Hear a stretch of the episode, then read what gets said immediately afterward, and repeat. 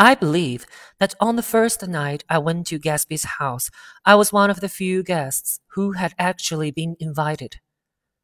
People were not invited, they went there.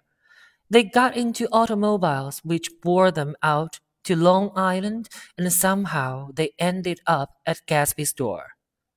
Once there, they were introduced by somebody who knew Gatsby, and after that, they conducted themselves according to the rules of behavior associated with amusement parks. Sometimes they came and went without having met Gatsby at all.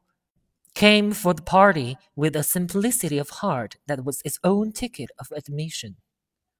I had been actually invited.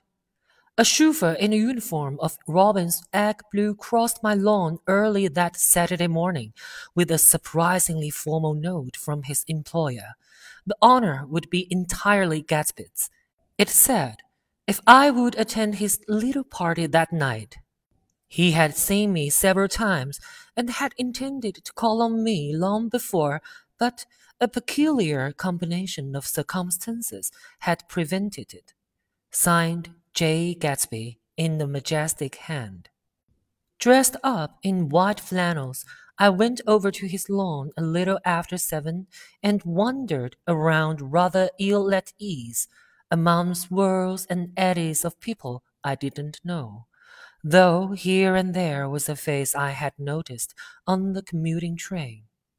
I was immediately struck by the number of young Englishmen dotted about, all well dressed all looking a little hungry, and all talking in low, earnest voices to solid and prosperous Americans. I was sure that they were selling something bonds or insurance or automobiles.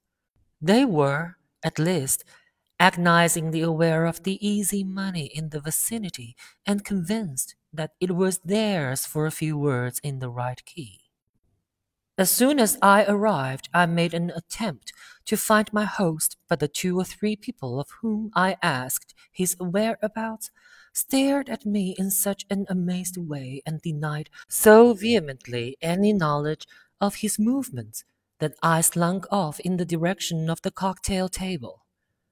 The only place in the garden where a single man could linger without looking purposeless and alone.